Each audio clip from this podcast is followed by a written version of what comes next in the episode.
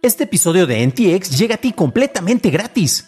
Pero si quieres pagar y ayudarnos a continuar con este programa y además recibir episodios sin publicidad, ¿quiénes somos para limitarte? Descubre cómo hacerlo siguiendo la liga en la descripción del episodio. Hey, I'm Ryan Reynolds. Recently, I asked Mint Mobile's legal team if big wireless companies are allowed to raise prices due to inflation. They said yes. And then when I asked if raising prices technically violates those onerous two-year contracts, they said, "What the f*** are you talking about? You insane Hollywood ass." So to recap, we're cutting the price of Mint Unlimited from $30 a month to just $15 a month. Give it a try at mintmobile.com slash switch. $45 upfront for three months plus taxes and fees. Promo for new customers for limited time. Unlimited more than 40 gigabytes per month. Slows. Full terms at mintmobile.com.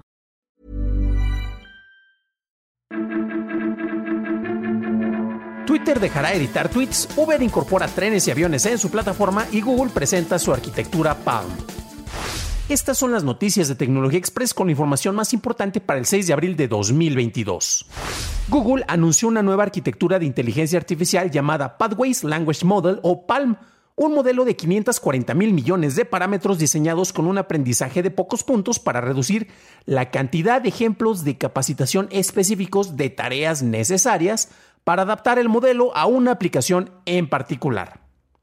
Google afirma que supera a otros modelos de lenguaje de inteligencia artificial y el rendimiento humano promedio en los puntos de referencia, con un rendimiento notable en la comprensión de tareas de racionamiento, aritméticas y de sentido común, así como en la generación de explicaciones de texto, incluyendo chistes.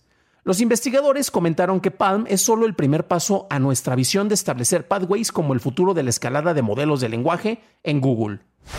Twitter probará un botón de edición con Twitter Blue Labs en los próximos meses, después de revelar que empezó a trabajar en esta función el año pasado.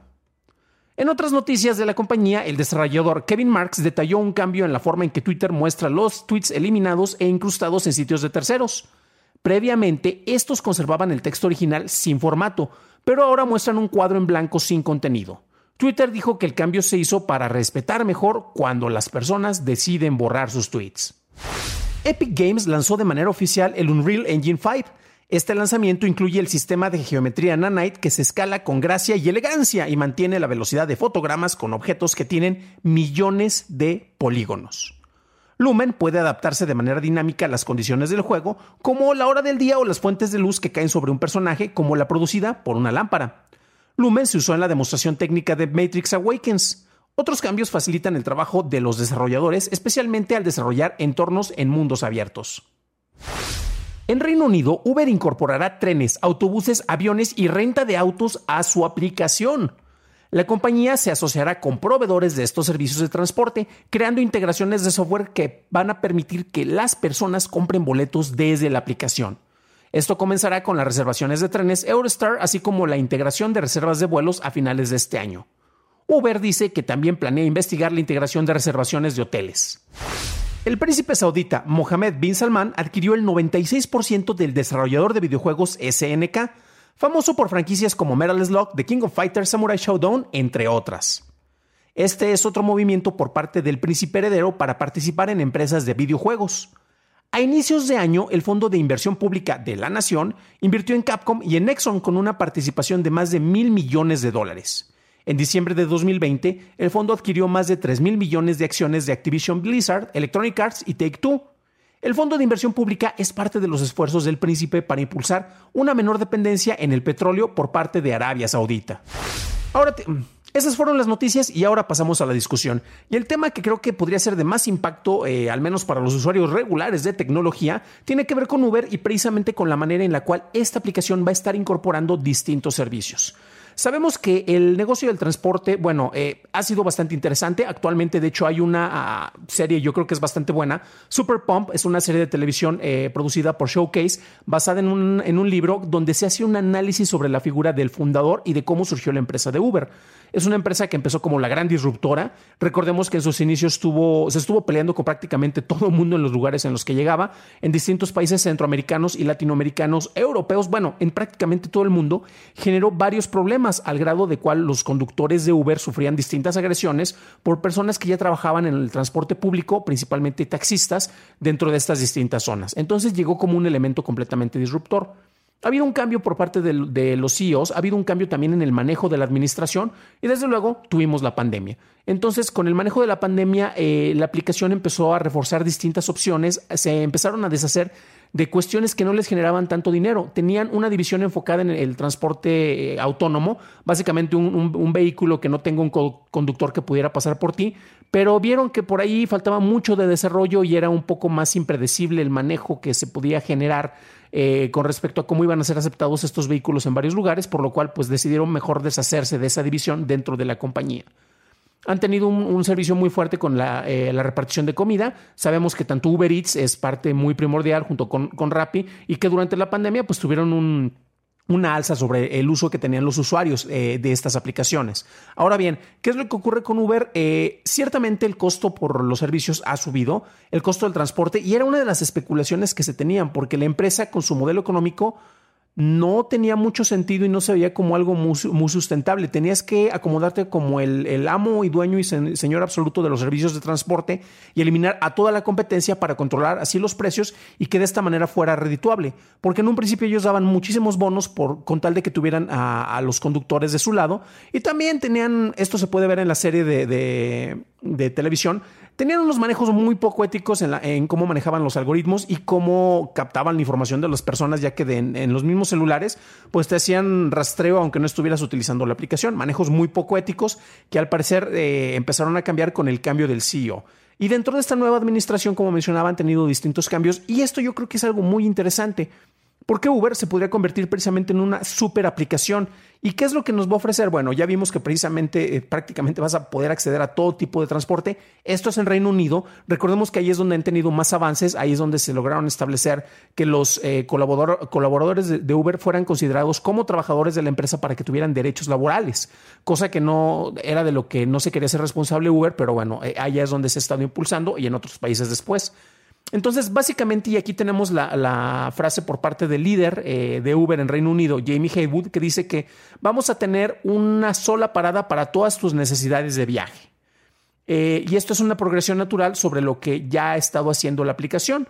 Entonces, ¿qué es lo que ocurre? Bueno, ya tienen distintos acuerdos, como habíamos mencionado, y el hecho de que puedas eh, incorporar otros detalles, por ejemplo, el uso de, transporte como scooters o bicicletas que puedas sacar y liberar con tu misma aplicación en lugares donde ya tienes acuerdo, como las ecobicis, que sería en el caso de la Ciudad de México.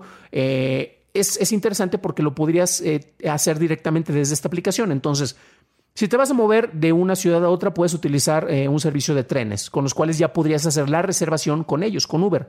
Si vas a estar moviéndote dentro de la ciudad, puedes utilizar un transporte. Si no hay un transporte, pero hay una, como les menciono, un scooter o una ecobici, por ponerle algún nombre cercano, podrás utilizarlo también y todo dentro de la aplicación, la cual desde luego se llevaría su tajada.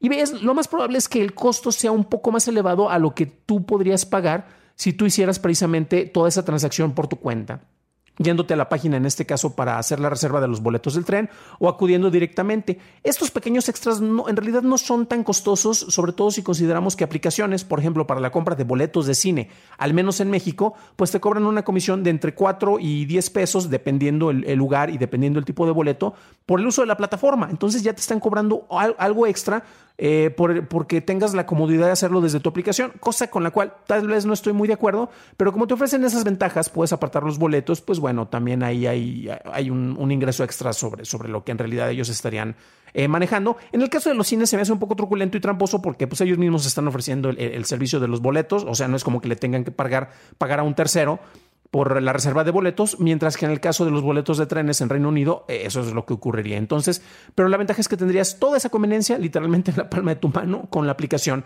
Creo que eso es interesante. ¿Ustedes creen que eso tenga eh, mayores aplicaciones en el resto del mundo? Nuevamente, esto va a empezar únicamente en Reino Unido y vamos a ver cómo evoluciona ya con eso y viendo las distintas legislaciones que ahora sí las están respetando por parte del, comité de Uber, pues vamos a ver cómo se empieza a implementar. ¿Ustedes siguen utilizando Uber, no solo para el transporte, sino tal vez para comida? Y si lo siguen utilizando, ¿les gustaría tener eh, prácticamente el manejo de un montón de opciones? Sabemos que también aquí en México, y ya lo habíamos este, anunciado en un, en un programa previo, Ya te permite hacer reservaciones también de restaurantes o de, lugares, por ejemplo, para eventos públicos. Entonces puedes reservar eh, un concierto, puedes comprar este, también la comida y puedes reservar el viaje. Y ahora tendrías otras opciones. Entonces, si vienes de fuera de la Ciudad de México, podrías tal vez incorporar todo este paquete desde la compra del boleto de camión, tal vez este, la, reserva del, del boleto de avión, el transporte y toda la experiencia. Si eso se diera y tuvieran esa super aplicación dentro de Uber, ¿ustedes lo usarían? Dejen en los comentarios porque me interesa conocer su opinión. Para un análisis más a detalle en inglés, visita dailytechnewshow.com en donde encontrarás notas y ligas a las noticias. Y si encontraste útil este episodio, me lo puedes dejar saber dejando una calificación en Spotify, Apple Podcast o incluso dejando un like en YouTube que no te cuesta nada. Eso es todo por hoy. Gracias por tu atención. Nos estaremos escuchando en el próximo programa y te deseo que tengas un magnífico miércoles.